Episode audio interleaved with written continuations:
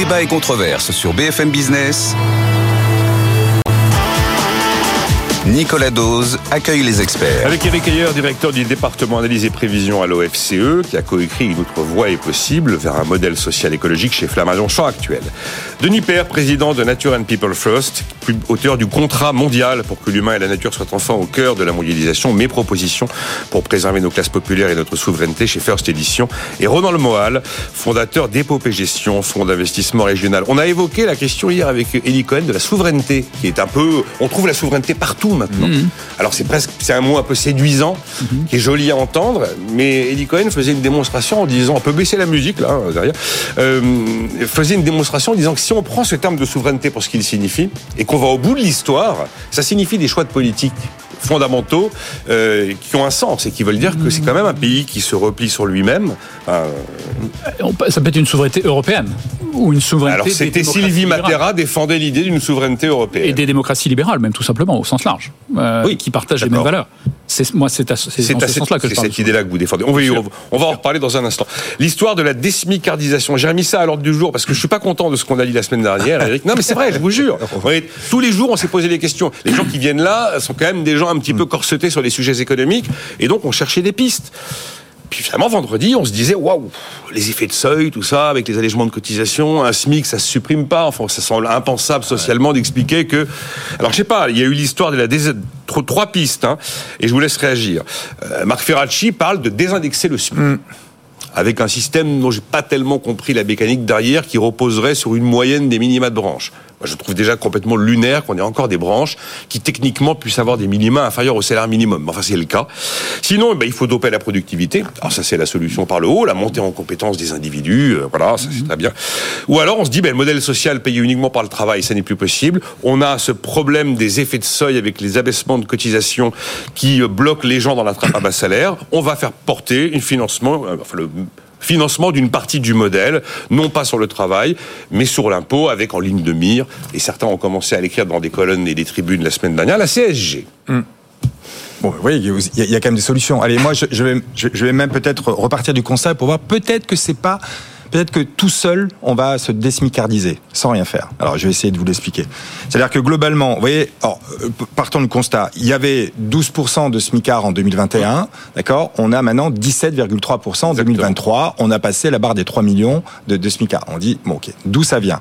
Quand on regarde, alors, de combien a augmenté le, le SMIC depuis 2021 De 13%. D'accord Lié à son indexation. Ok, lié à... De combien a augmenté le salaire de base De 7,8%. Donc beaucoup moins que le SMIC, c'est ça, la SMICardisation. Ok. Qu'est-ce qui a augmenté? Est-ce que c'est salaire de base On rappelle euh, comment c'est C'est le salaire, mais... hors prime. C'est pour ça. Oui, oui, oui, oui, Si on regarde maintenant la rémunération, c'est-à-dire salaire plus prime. Les revenus. 12%.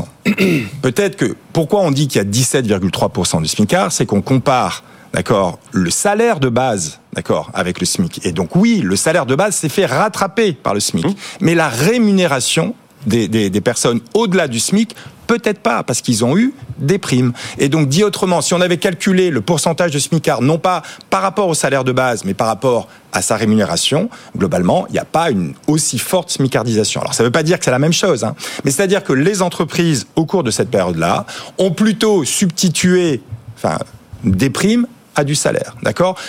On peut dire qu'elles ont été même incitées à le faire. C'est le gouvernement qui a d'abord défiscalisé ces primes en disant la PPV, la prime oui, c'est la PPV en disant faites-le et c'était peut-être normal. On ne voulait pas de boucle prix-salaire. On ne voulait pas que quand il y a un choc pétrolier qui vient de l'extérieur, que les prix augmentant, les salaires augmentent, les salaires augmentant, les prix augmentent et qu'on et, que ça c'est qu'on retourne en fait finalement à ce qu'on avait pu voir dans les années 80 au moment des premiers chocs pétroliers. Donc c'était souhaité, c'était voulu. D'accord? On peut pas dire maintenant mais pourquoi il y a une spicardisation? Alors oui, c'est uniquement parce qu'on a mis voyez, beaucoup de primes et, on pouvait en plus le comprendre. Les entreprises ne savaient pas quelle allait être la marge escalier sur les prix, où est-ce qu'on allait finir avec cette histoire-là. Quand vous augmentez les salaires, vous ne pouvez plus faire marche arrière. Les primes, oui. Donc là maintenant, il y a deux idées. Soit dans les années à venir, d'accord, les primes redeviennent du salaire. D'accord? C'est-à-dire que, et là, dans ce cas de figure-là, vous allez voir, on va dire, il y aura beaucoup moins en pourcentage de SMICAR dans les années à venir. Ça va se faire tout seul. C'est SMICAR et à, proximité. Bah oui, ce que je veux dire. Oui, mais c'est-à-dire que, ceux, qui étaient à proximité ont plutôt eu des, euh, mmh. des, des, primes que, que d'augmentation. Donc ça va être ça la question. Donc peut-être que deux tout seul, d'accord Eh ben, les salaires vont progresser plus vite que les prix dans les années à venir, et donc, en gros, globalement, ils vont, on, va sortir de cette smicardisation progressive. C'est possible. Ce qui, le, le gros danger, serait que on, supprime les primes d'un coup parce qu'elles sont plus défiscalisées, d'accord, et qu'on les remplace par un, une toute petite augmentation de salaire. Et là, la marge d'escalier sur les revenus ah bah va être gigantesque. Donc c'est juste ça. Il va falloir regarder cela de près. Que l'on ensuite on mette des mesures incitatives, euh, etc. Moi, ça, je pense que c'est c'est un peu compliqué. Ce qu'il faut surtout pas faire, un, c'est de dire il faut il faut sortir de l'indexation du SMIC. Vous voyez, c'est pas le SMIC qui a augmenté trop vite. Le SMIC, on l'a juste maintenu le pouvoir d'achat du SMIC. c'est le minimum des choses. D'accord? C'est compliqué de vivre avec un SMIC. Si en plus vous perdez en pouvoir d'achat, c'est assez compliqué. Donc c'est pas le SMIC qui a augmenté plus vite que l'inflation, non, il a été indexé. C'est plutôt les autres salaires qui doivent augmenter. Et ça, il va falloir. Moi, je pense que tout seul, on peut le faire. Il faut être juste vigilant. Est-ce que les primes soit, se transforment en salaire?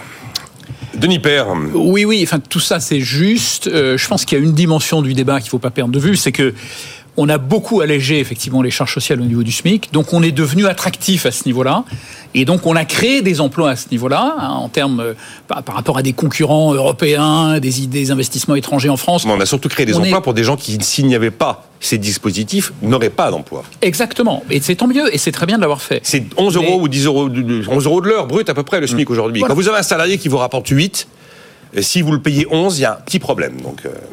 Mais ce qu'on n'a pas fait, c'est qu'on n'a pas travaillé sur les salaires au-dessus. À 2000 euros net par mois, il y a à peu près 1500 euros de charge. Le coût pour l'entreprise est de 3500 euros.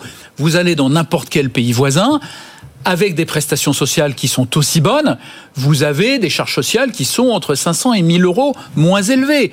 Euh, en Espagne, euh, aux Pays-Bas, en Allemagne. Et donc, que font les investisseurs étrangers en France Quand ils ont des, salaires élevés, euh, des plus fortes valeurs ajoutées, ils vont pas choisir la France comme terre, comme terre d'investissement, y compris les entreprises françaises elles-mêmes d'ailleurs aussi. Donc, il y a quand même ce sujet-là du poids de nos dépenses sociales à 32 points de PIB, je vous le rappelle, record du monde, pour une prestation qui est pas meilleure que dans les pays voisins.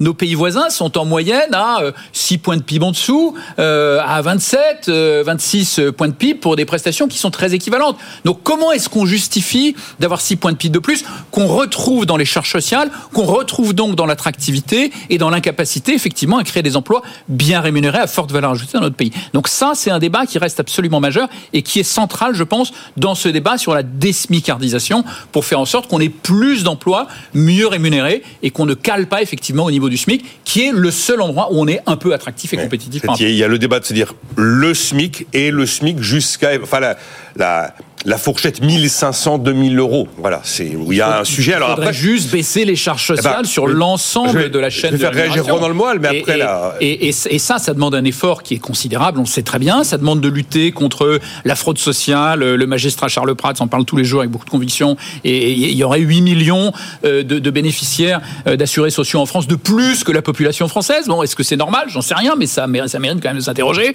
Euh, on n'est pas à 8 millions de plus par an. Hein, non, non. Y a, vous regardez le nombre de, de bénéficiaires de l'assurance maladie, c'est des chiffres euh, officiels. J'ai vu les bouquins de Charles euh, Pratt, j'ai même rencontré. Alors, euh. après, voilà, il faut creuser. J'ai pas de réponse. Je dis juste, c'est une question qui est intéressante. Ensuite, il y a évidemment le, le, le coût de, de, notre système de santé, par exemple, qui est un des plus, d'un des mieux dotés au monde, euh, à parité avec l'Allemagne, 11 points de PIB, et où on a 34 employés qui ne voient pas un patient quand c'est 24 en moyenne dans l'OCDE. Donc il y a des gaspillages évidents aussi à cet endroit-là, et des premières lignes qui sont sous-payées en plus.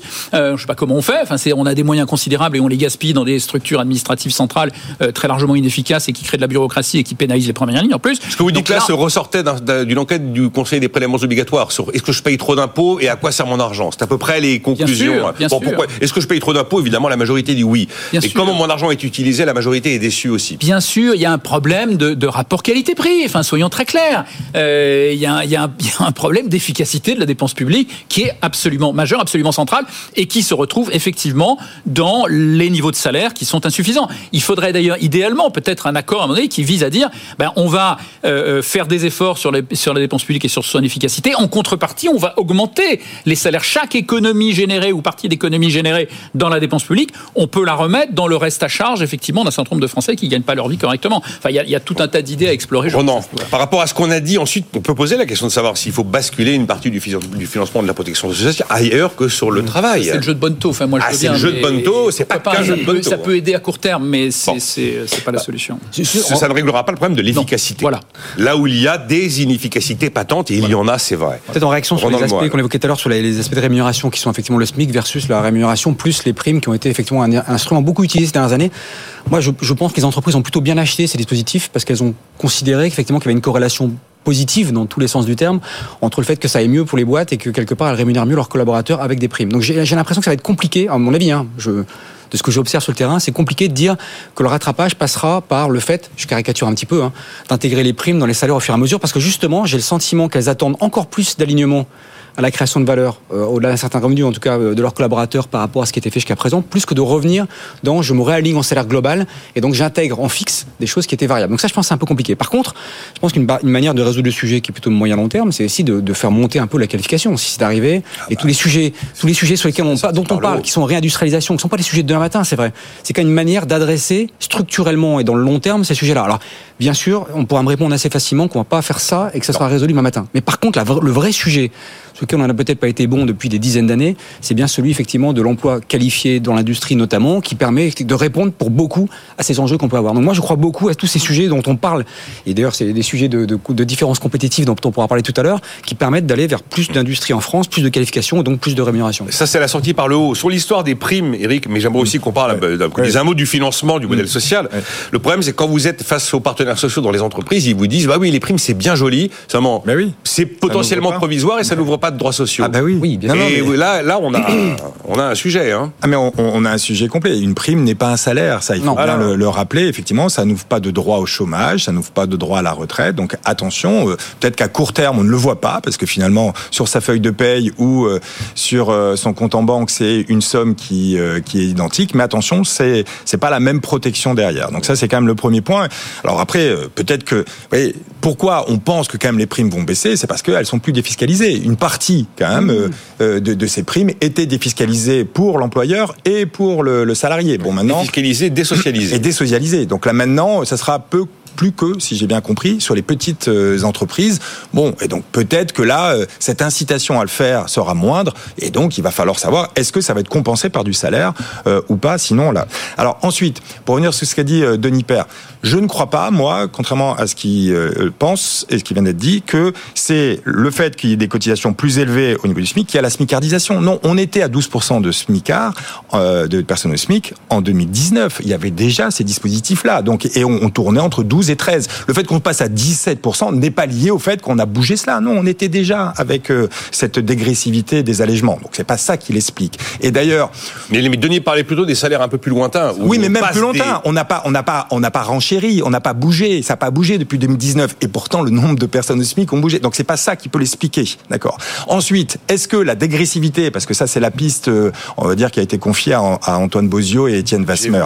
D'accord. C'est de, est-ce qu'on peut dépantifier un peu? Trop, ça serait trop pentu et donc ça coûterait trop cher d'augmenter. Alors ça, moi j'y crois. Dans, euh, ça, paraît complètement logique, d'accord? Ensuite, quand les économistes ont essayé de le mettre en avant, mmh, ok, aucune étude a réussi à montrer, à, mettre en avant que le fait d'avoir mis des, des allègements dégressifs, ça, ça a provoqué des trappes à bas salaire. Alors c'est pas parce qu'on n'arrive pas à mettre en avant un effet qui n'existe pas. Mais en tout cas, il y aura tout de même, et ça j'ai un peu peur que ces deux économistes Étienne Vasmer, Antoine Bozio, qui sont des universitaires et qui auditionnent des universitaires, et, eh ben, et comme conclusion, ça n'a pas fait de trappe à bas salaire. On n'arrive pas à le mettre en avant. Hein. Donc euh, ça, c'est quand même un, point tout de même euh, à garder. Ensuite, moi, je pense qu'il faut aller euh, vers plutôt le jeu de Bonto. Alors peut-être que Denis Père sera pas content, mais je crois que effectivement, on pourrait baisser les, les, les, cotisations sur des salaires plus élevés, d'accord? Pourquoi pas? Mais alors, il faut que ça soit nul pour les finances publiques et donc trouver un impôt qui le finance. Et moi, je, je suis d'accord que la CSG sociale, quelque part, est un bon instrument pour mais pour moi, ça coche quasiment toutes les bonnes cases. C'est-à-dire que, voyez, d'un point de vue du coût du travail, Denis Père sera content, ça va faire baisser le coût du travail jusqu'à un 6, un 8, 3, même, allons-y, pourquoi pas. Très bien, ok.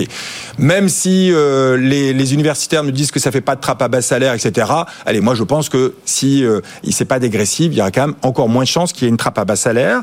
Ça ne fait rien sur les finances publiques, d'accord, puisque c'est autofinancé, d'accord, et ça finance beaucoup mieux notre modèle social. C'est quand même assez incroyable que que les retraites et le chômage soient financés par des cotisations, moi j'ai aucun problème. Mais que la famille et la maladie soient financées par des cotisations, bah, ça me paraît pas intuitif, puisque tout le monde a droit aux allocations euh, familiales pourvu qu'on ait des enfants, puisque tout le monde a droit à être bien soigné, il faut que ça soit un impôt qui finance là. Et l'impôt qui est le plus large, d'accord, et qui a du coup le taux le plus bas, mais avec l'assiette la plus large, c'est bien la CSG. Et donc que tous les revenus y contribuent, d'accord, plus que seulement le travail, bah ça permettra de d'avoir tous les effets positifs. Donc euh, qu'on y aille, peut-être pas pour la raison de trappe à bas salaire, sinon les universitaires vont nous tomber dessus en disant mais non, ça va rien faire. Mais qu'on y aille pour un bon euh, financement de notre modèle social, beaucoup plus juste et beaucoup plus équilibré, parce qu'il ne repose pas que sur le travail, mais sur tous les revenus du capital et euh, et donc il est beaucoup plus stable, bah, à mon avis, ça, ça va cocher toutes les bonnes cases, donc il faut y aller. On, je vais attendre, enfin, on va attendre de voir ce que le gouvernement et Gabriel Attal imagine dans ce domaine. C'est lui qui a prononcé ces termes dans son discours de politique générale. J'ai pensé à vous pendant toute la crise agricole de Ah non, mais c'était. c'est gentil. C'est, euh, Je vois tout d'un coup euh, des agriculteurs euh, qui nous mettent face à cette impasse d'une France qui veut être verte, plus verte encore que les autres, qui surtranspose et qui est en face d'elle à une concurrence lointaine, qui n'a absolument pas les mêmes contraintes de carbone ni les mêmes contraintes sanitaires, ce qui fait qu'on finit par apporter chez nous des produits qui ont été réalisés dans des conditions euh, sanitaires qui sont euh, interdites sur notre sol. Il y avait ce matin ce débat passionnant sur BFM Business, Julia Faure, qui est la fondatrice de Loom, une marque de vêtements durables, et elle débattait avec Jean-Marc Daniel, qui lui défend l'intérêt du consommateur, défend la théorie des, avantages comparatifs, et elle, elle dénonçait une société low cost faite pour le consommateur, en disant que c'est une société qui, selon elle, s'appauvrit, pas une, pas une société qui, qui s'enrichit, et elle a vraiment contesté, d'ailleurs avec pas mal de pas mal de verve face à Jean-Marc Daniel, qui est quand même assez indéboulonnable en tant euh, que professeur d'économie, sur le fait qu'elle n'achetait pas la théorie des avantages comparatifs avec les éléments de concurrence déloyale qu'elle observe aujourd'hui, car c'est pas une théorie qui date d'aujourd'hui. Eh bien, il se trouve qu'au Parlement européen hier, on a commencé à se poser la question de savoir pourquoi est-ce que les producteurs de panneaux solaires en Europe étaient en train de crever les uns après les autres. Il se trouve que l'élément déclencheur, c'est mi-janvier, un producteur suisse dit, ben moi je vais probablement, il a pas pris la décision, il la prendra euh, ce mois-ci, je vais sans doute fermer mon site de production en Allemagne. Je l'ai ouvert ce site de production il y a trois ans. Il y a 500 emplois c'est plus possible. Et je vais probablement aller aux États-Unis pour palper les milliards de lira de Joe Biden. Je me suis dit, on est dans les observations du livre que vous avez connu. Oui, que j'avais publié en 2021 déjà, ça fait un petit moment, mais euh, je suis content de voir que voilà, c'est dans le débat public, même si ça se fait de façon un peu dramatique avec les agriculteurs. Alors, ça se fait un peu dans, la, euh, dans, la, douleur. la douleur, mais c'est inévitable. D'ailleurs, dans mon livre, je parlais évidemment de l'agriculture, même s'il était plus centré sur l'industrie, mais c'était effectivement un sujet que j'évoquais. Le, le sujet, effectivement, vous l'avez assez bien résumé. Il y a une mise en concurrence d'un environnement qui est le nôtre, ce que j'appelle le capitalisme 3.0, celui du 21e siècle, avec des normes sociales ambitieuses, des normes environnementales ambitieuses, avec le capitalisme 1.0, qui est le capitalisme du 19e siècle, avec des normes sociales au rabais, des normes environnementales au rabais aussi, euh, et qui euh, est mis en confrontation directe depuis une vingtaine d'années, hein, depuis euh, euh l'OMC, l'acceptation de la Chine dans l'OMC, avec des pays comme la Chine qui ont des normes de très bas niveau et qui font tout pour les maintenir à très bas niveau, euh, avec des régimes autoritaires. Euh, il faut se rappeler qu'en Chine, vous avez un syndicat unique, officiel, présidé par un membre éminent du Parti communiste chinois. Vous n'avez pas de liberté syndicale. Euh, vous avez encore du travail des enfants. Vous avez d'énormes difficultés pardon, à recourir au prud'homme quand vous n'êtes pas payé, ce qui arrive très fréquemment également. Donc la Chine est pas un enfer social, mais pas très loin. Euh, au plan environnemental, euh, leurs réglementations sont beaucoup moins strictes. Ils sont très forts, effectivement, un certain nombre de technologies de la transition énergétique, mais fabriquées souvent avec une énergie qui est extrêmement carbonée. Ils ouvrent énormément de centrales à charbon actuellement. Euh, donc on met en compétition, encore une fois, le capitalisme 3.0 avec le capitalisme 1.0. Et ce qu'on fait, nous, en France, c'est qu'on est encore plus vertueux que les autres. C'est-à-dire que nous, on va au bout du spectre, on est à la pointe du capitalisme 3.0. C'est-à-dire qu'on on surtranspose effectivement les directives européennes.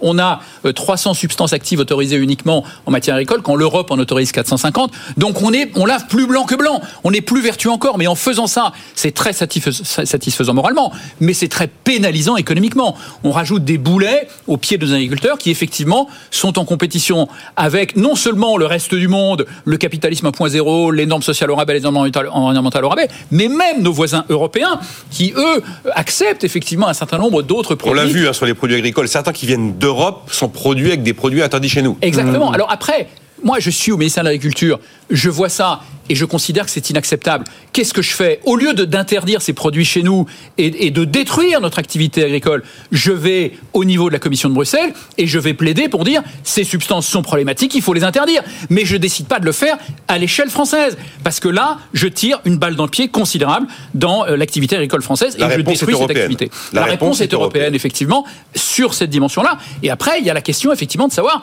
est-ce qu'on signe des accords de libre échange avec des pays qui n'ont pas du tout, du tout les mêmes normes que nous? Sur tous les produits. Attention, encore une fois, je pense que dans un certain nombre de domaines, il ne faut, pas, rejeter. Il faut pas tuer le libre-échange. Parce que moi, si vous, continuez votre, si vous continuez votre exposé, je vais vous accuser d'être protectionniste après. Non, non, non. Le libre-échange entre pays déjà qui ont des normes comparables, ça marche. Ça marche très bien. C'est très créateur de richesse. Je dirais même que le libre-échange avec des pays émergents qui n'ont pas les mêmes normes, mais sur des secteurs sur lesquels on n'a pas forcément envie d'être positionné, une partie du textile, par exemple, le textile bas de gamme, finalement, c'est pas si mal de, de, mettre le pied à l'étrier de pays qui, euh, jusque-là, avaient un niveau de pauvreté considérable, mais de le faire peut-être de façon exigeante, en disant au Bangladesh, nous, moi, je veux bien qu'on importe de chez vous, mais à condition, vous vous engagez à améliorer vos normes sociales, à améliorer vos normes environnementales, et on fait le point régulièrement. Euh, La jeune entrepreneuse ce matin dénonçait justement le Bangladesh en disant que rien n'avait été changé, rien n'avait été amélioré. Mais bien sûr, rien n'a, il n'y a aucune, aucun organisme de gouvernance mondiale, c'est pas le rôle de l'OMC, il refuse catégoriquement de le faire, pour effectivement mettre en place des normes et les faire converger vers, euh, vers nos modèles à terme. Vous dites qu'on va, on nous pas d'accord de libre-échange avec des pays trop éloignés de nous. Alors je sais pas, est-ce qu'il fallait renoncer par exemple à aller vers les Brésiliens qui sont un monstre agricole et qui évidemment ont la capacité de dévorer une partie de l'élevage? Ne, pas le faire sur des segments qu'on considère comme stratégiques ben. et qu'on considère comme souverains. Et, et le faire dans d'autres domaines, mais en échange de contrepartie, d'amélioration vérifiée régulièrement. Parce que moi, si je suis producteur de vin et de fromage, je suis très malheureux que l'accord de Mercosur ne voit pas le jour, par exemple. Bien sûr. Parce que là, je suis gagnant. Par contre, si je produis effectivement de la viande bovine ou de la viande de porc ou de la volaille, là, je suis très inquiet. Bien sûr. Euh, alors, mais, euh, mais ça va les économistes diront, ben, dans ces cas-là, avantage comparatif, faites autre chose dans la vie. Ouais, ok, mais. Euh, non, mais ça va beaucoup plus loin que ça. Enfin, il faut quand même se rappeler, et je termine parce que mais j'avais un déficit oui, oui, que, je rattrape, que je rattrape maintenant.